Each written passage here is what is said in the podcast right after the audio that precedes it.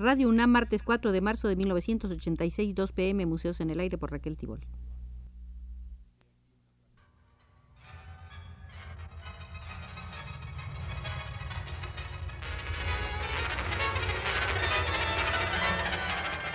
Museos en el Aire.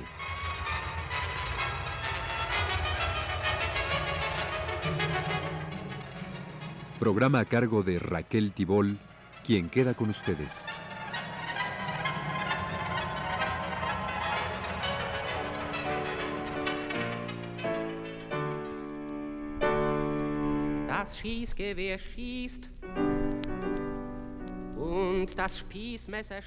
Esta es la segunda visita al Museo de la Gráfica Crítica en la época de la República de Weimar, recorrido que venimos realizando como un complemento a la importante muestra que sobre este asunto se presenta en el Museo de Arte Moderno de Chapultepec.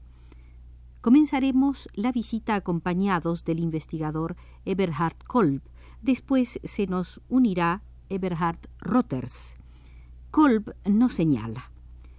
En un balance global de la primera democracia alemana, la cultura de Weimar representa sin duda un capítulo a todas luces positivo aunque precisamente esta parcela cayó durante largo tiempo en el olvido de los historiadores. Los años veinte fueron no sólo en Alemania, pero precisamente también en Alemania, una década enormemente productiva en el terreno artístico e intelectual.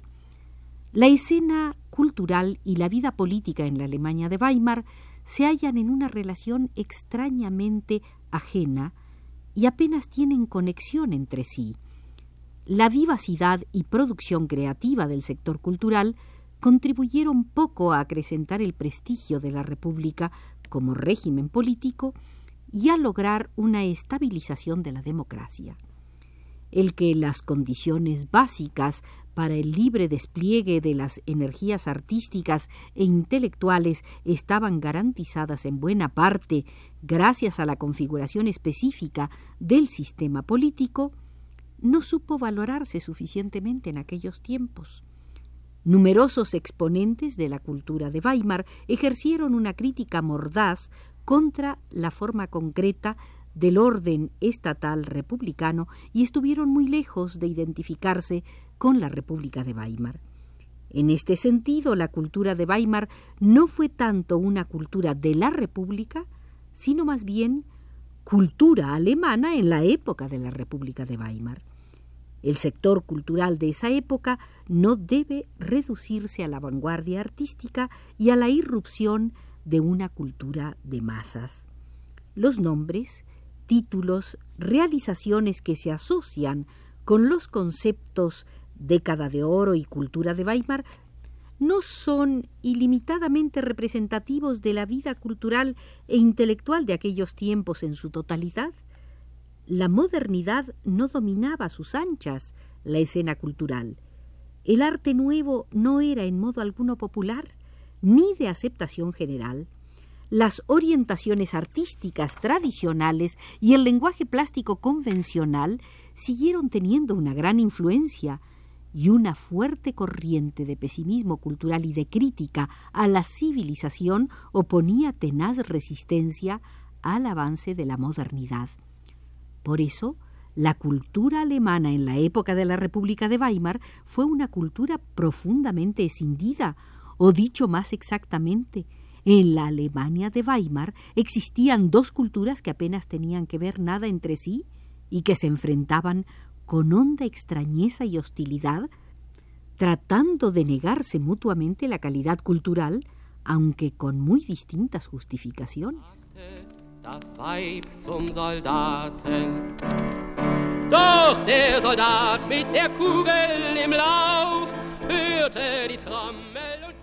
Equivocado resulta considerar la cultura de Weimar como una cultura de marginados o pura cultura de minorías.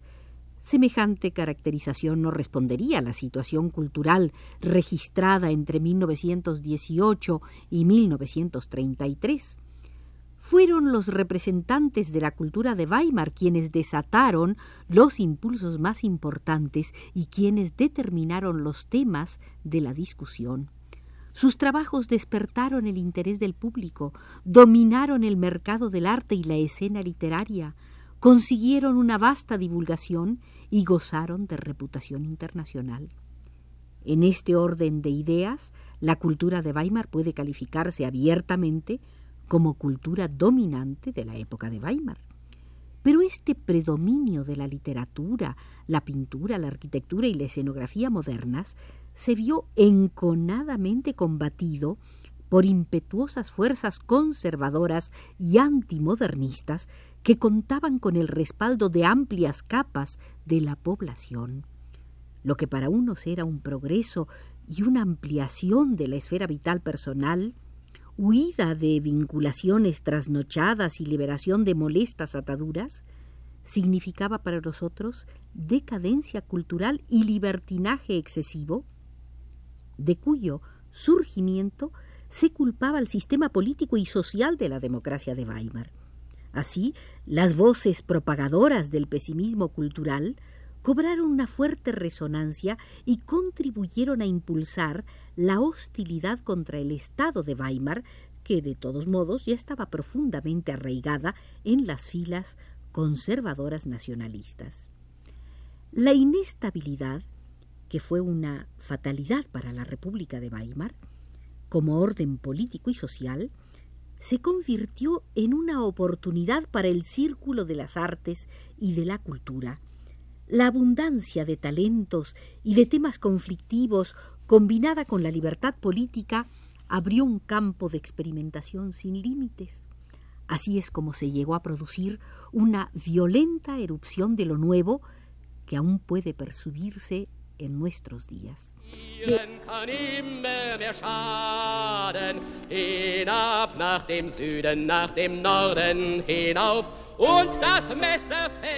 Pero entre la creación artística vanguardista y el gusto y la concientización general de una gran parte de los consumidores burgueses y no burgueses de la cultura, existía una discrepancia poco menos que insalvable.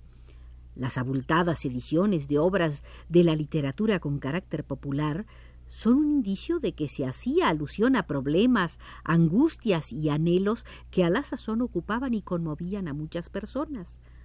Por tal razón, el despliegue extraordinario del arte y la cultura en la época de Weimar no mitigó las penurias políticas y sociales de la República, ni le confirió a ésta una mayor legitimidad, sino al contrario, debido a la confrontación en el sector cultural, la disensión básica existente entre los alemanes de la época de Weimar como consecuencia de los graves antagonismos políticos se vio todavía más acentuada.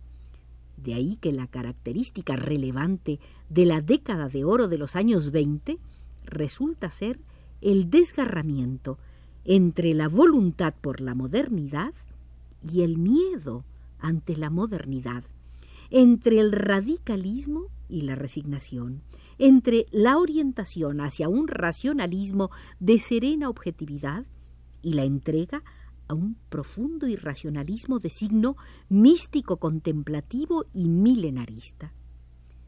Pero veamos dónde comenzó todo. Los preludios de la guerra de 1914. En ese entonces el expresionismo, el arte de la generación joven, hacía sensación en la pintura se combinaba la fiesta de los colores ardientes con el nerviosismo gestual de la pincelada. En la lírica, los poetas jóvenes entonaban himnos surcados ya por melancólicos y negros presentimientos anunciadores de la guerra y la muerte. El 28 de julio de 1914, Austria-Hungría declaró la guerra a Serbia. El Reich alemán comprometido con Austria-Hungría por un tratado de alianza, declaró el 1 de agosto la guerra a Rusia y el 3 de agosto a Francia. Un inmenso júbilo se apoderó del pueblo alemán. Era como si la declaración de guerra hubiera aligerado el alma de las gentes de algún gran peso. Detrás de ello se ocultaba la esperanza inconfesa de ver redimida la carga de las contradicciones interiores por la violencia de los agentes externos. La guerra, una fiesta para liberarse de la rutina de la paz. Zum Weib die Soldaten, ach bitter bereut, wer des Weisen Rat scheut. Nos cuenta el investigador Eberhard Rotters, entre los voluntarios jóvenes que, llevados por la ola del entusiasmo reinante, se alistaron en el ejército, figuraban también muchos jóvenes artistas alemanes.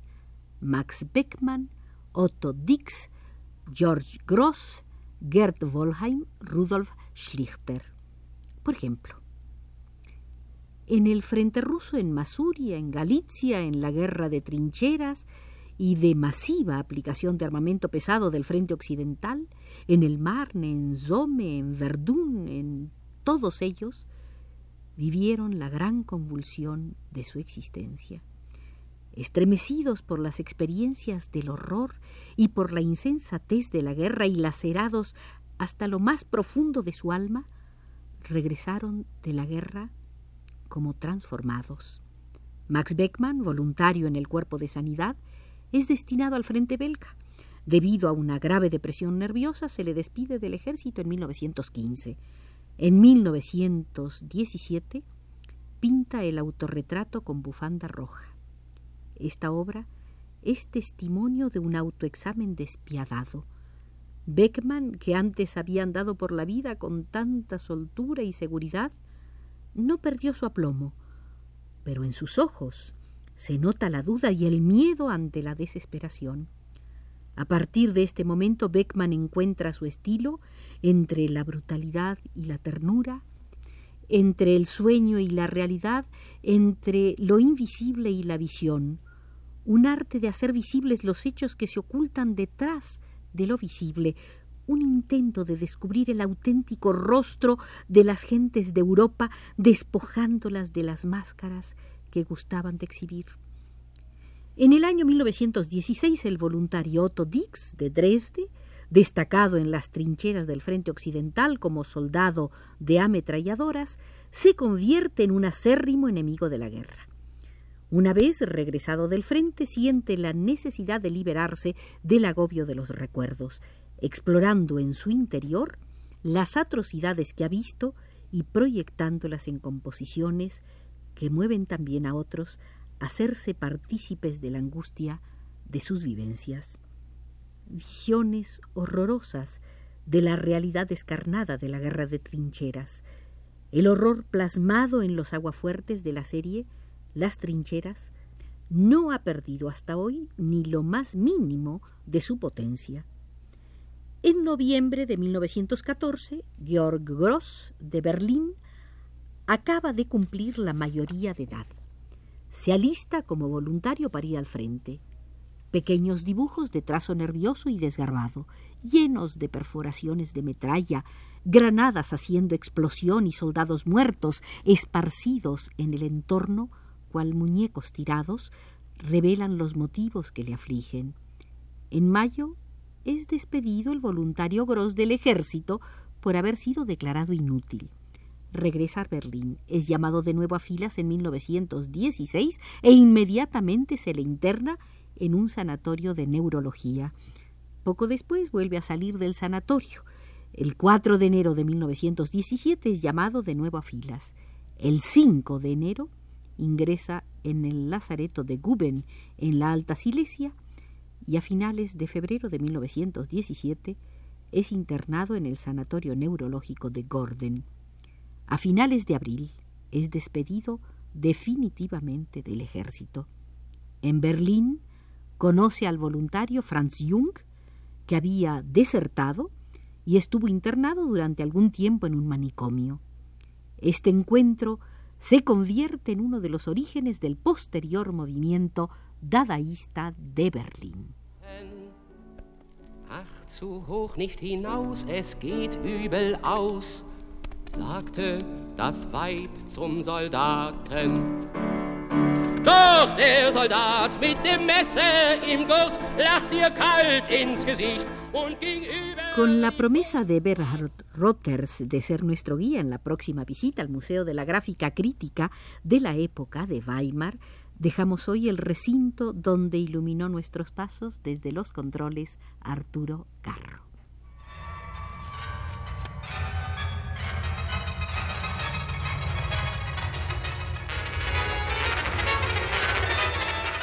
Este fue Museos en el Aire.